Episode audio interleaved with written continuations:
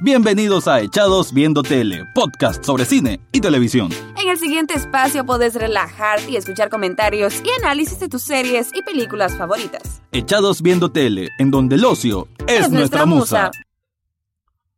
Bienvenidos a un nuevo episodio de Echados Viendo Tele y en esta ocasión no voy a hablar de un review o una crítica de... Específicamente pues no voy a hablar así de una serie, una película en su en su manera más profunda, como normalmente lo hago, sino que voy a hablarles de una temática. Es sobre las series originales de Netflix que son originarias de Europa. Tal vez hayan más y quizás me equivoque en esta postura que les voy a comentar, pero bueno, si es así, pues dejen ahí comentarios. Lo que quiero hablar es por lo menos de tres ejemplos en lo que considero son producciones originales de, este año. A ver, eh, bueno, series originales recientes de Netflix y que son de países europeos y que tienen como un factor en común que no son tan buenas. Entonces, ¿qué está pasando con estas series europeas? ¿Qué pasa? En primera instancia quiero decir de que Netflix me parece exagerado la manera en que está abordando eh, lo que es su contenido. Me parece que una cosa es querer alcanzar ese, ese éxito que ya lo alcanzaron pues con los Emmy, que ahora son la compañía con mayor nominaciones, le ganaron a HBO por primera vez en 18 años, que HBO no es la compañía que tenga más más nominaciones en los premios Emmy, pero es eso, ¿no? Arriesgar cantidad por calidad, si es mejor la calidad en vez de la cantidad. En ese juego parece que Netflix se fue por la primera opción. Entre mayor cantidad, creen de que aunque produzcan varias que no sean tan buenas, más de algunas sí lo son, y de esa manera pues van a alcanzar ese éxito, por lo menos en lo que son las nominaciones a los prestigiosos premios Emmy. Ya veremos qué pasa con los globos de oro. Entonces, lo que quiero decir, bajo ese sentido de series casi que llegando a nivel mediocre, hay muchas europeas. Y recientemente terminé de ver la serie La Forêt o The Forest, El Bosque, una serie francesa que como que no tiene muchos pies ni mucho menos cabeza. Hizo un escrito, por si lo quieren chequear, en la página www.fueradefoco.com.mx. Saludos a todos ahí el equipo de trabajo que cada vez va creciendo más y pues, me siento muy feliz de estar colaborando con ellos. Hice un review entonces de esta serie que en resumidas cuentas lo que digo es de que mejor ahórdense y no la miren. Es una miniserie de seis episodios casi de una hora cada uno y se vuelve cansino, muy muy cansino estar... Eh, casi que soportando a muchos personajes que son terriblemente clichés. La historia, también trillada, es de una adolescente que desaparece, después la encuentran fallecida, bueno, asesinada en un bosque, encuentran su cuerpo y desde ahí se desprende una investigación policial en donde la protagonista es una mujer policía y que enfrenta de manera mucho más cercana esa investigación ya que su hija eh, también está desaparecida, que amiga de la joven asesinada. Entonces, bueno, se van desprendiendo una serie de, de misterios, algunas capas tiene este misterio que lo hace un poco interesante, pero que no termina de, de conectar emocionalmente. Ese es lo principal que quiero comentarles, de que estas series europeas de Netflix tienen como que les hace falta una mayor conexión emocional entre la trama, su personaje y lo que proyectan hacia el público. Entonces en esta serie es donde queda para mí mayor evidencia esa carencia de, no sé si llamarle de talento o carencia de, de cómo saber poner todos los componentes en su lugar. Esta serie, como lo dije antes, está llena de, de esos clichés que tienden a aburrir. Hay personajes que, digamos, son muy sobrados, o sea, lo hacen demasiado eh, lo hacen parecer más interesante de lo que realmente son, como en el caso de una profesora en esta misma serie, The Forest, que es como la, la que tiene el pasado más enigmático. Ella como que creció en el bosque o la encontraron en el bosque cuando era niña, entonces, no sé, tiene como su, su aura misteriosa, la hacen ver como que más importante de lo que realmente es y que solo por esa razón está en circunstancias o en situaciones en donde solo la policía debería estar, digamos, y es como no sé, eh, no sé si es una esencia de los franceses de que creen que todo es más épico y, normalmente no lo es, no, no, se, no se siente esa conexión emocional. Y la serie llega al punto que aunque se resuelva quién es el asesino, uno se queda como, ajá, y eso es todo. Ese es el gran misterio que había que resolver. Entonces, es una serie fallida en, en todo lo que mencioné antes y que el núcleo de todo lo que estoy diciendo es eso, esa falta de, un mayor, no sé, entusiasmo, un mayor cohesión entre todas las partes. Lo mismo puedo decir de la serie The Rain, una serie de Dinamarca.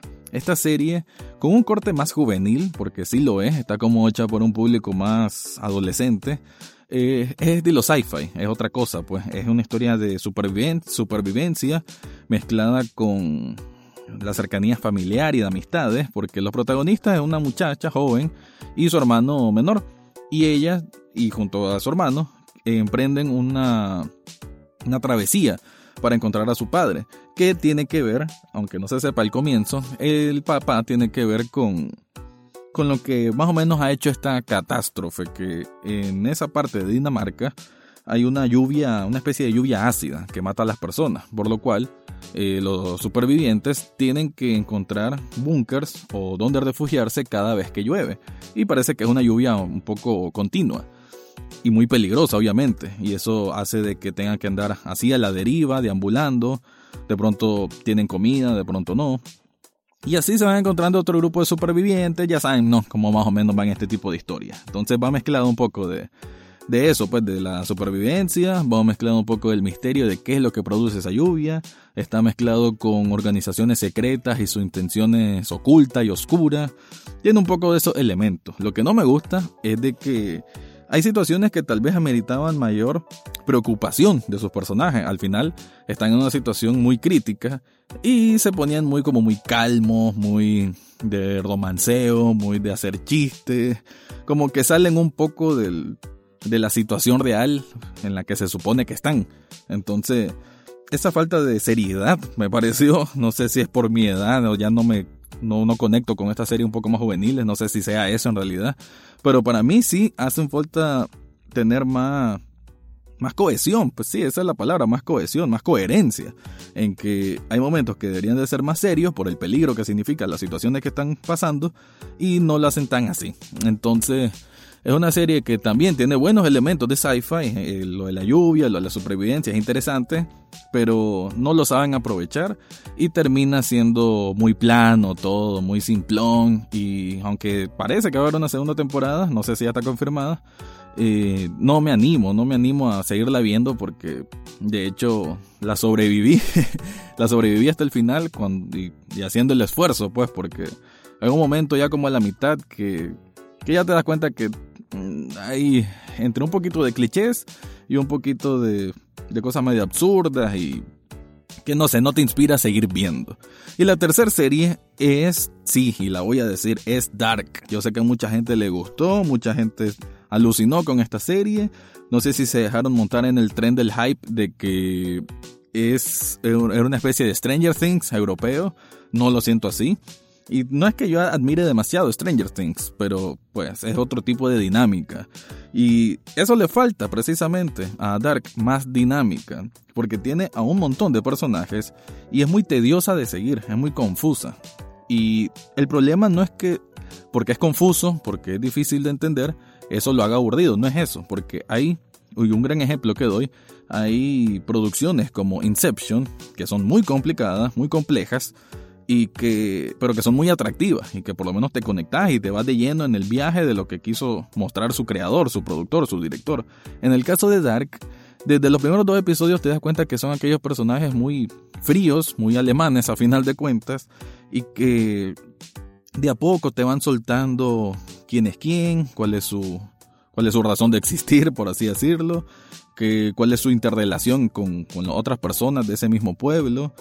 Pero cuando medio estás descubriendo cómo se relacionan todos entre sí, empieza lo del fenómeno de que cada día, que hay una línea de tiempo, ¿no? No me voy a poner a explicar ahorita todo, Dark, pero sí son cuestiones de una línea de tiempo, hasta tres líneas de tiempo, y en cada una de esas líneas de tiempo se van a encontrar a, a los mismos personajes, que son varios, eh, en diferentes épocas, y por ende son diferentes actores que lo interpretan. Entonces todo eso termina siendo casi que un laberinto y un sistema complejo de comprender cuáles son, en primer lugar, las relaciones que hay entre, entre ellos, entre todos los personajes en tiempo presente, y peor aún recordar quién es quién en los otros tiempos, en las otras líneas de tiempo.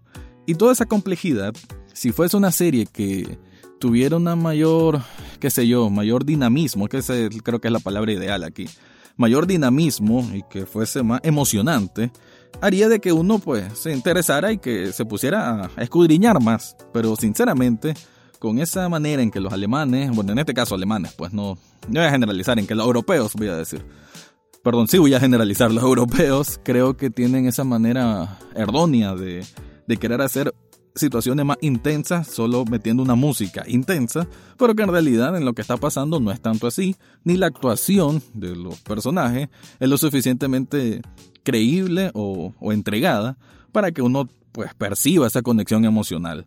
Entonces, para concluir, eh, esas tres propuestas que acabo de decir, Dark, The Rain y The Forest, son un ejemplo de cómo estas series europeas, por lo menos las de Netflix, tendría que ver otras, pero estas series de Netflix europeas no tienen esa capacidad de, de ser un atractivo aquel como el que vas a decir, ah, qué bueno, eh, ya viene la segunda temporada, la estaba súper esperando. No, de estas, bueno, a excepción de The Forest, que es miniserie, pero no me siento súper así expectante de, ah, ya viene la segunda temporada de Dark, ya viene la segunda temporada de The Rain. Pues no, sinceramente son series que, aunque tienen una muy excelente propuesta, una muy, muy interesante premisa, pero no terminan de cuajar su producto como para que eh, sea más emocionante y atractivo para, para las masas o para el que gusta del buen tipo de televisión y el buen tipo de, de cine. Así que con esto doy este, por terminado este pequeño repaso sobre la mediocridad, le vamos a decir. Tal vez no, más bien la falta de, de mayor entusiasmo que merecen las series originales de Netflix originarias de Europa. Y eso fue todo por hoy en Echados Viendo Tele. Pueden seguirnos en las redes sociales como Echados Viendo Tele, así como en tn8.tv y rockfm.com.ni. También tenemos espacio los miércoles por la mañana en TN8 a través de Mañaneros y los viernes en la Rock FM a las 11 y 30 de la mañana con el programa La Dosis. Gracias por escucharnos y será hasta, la, próxima, semana.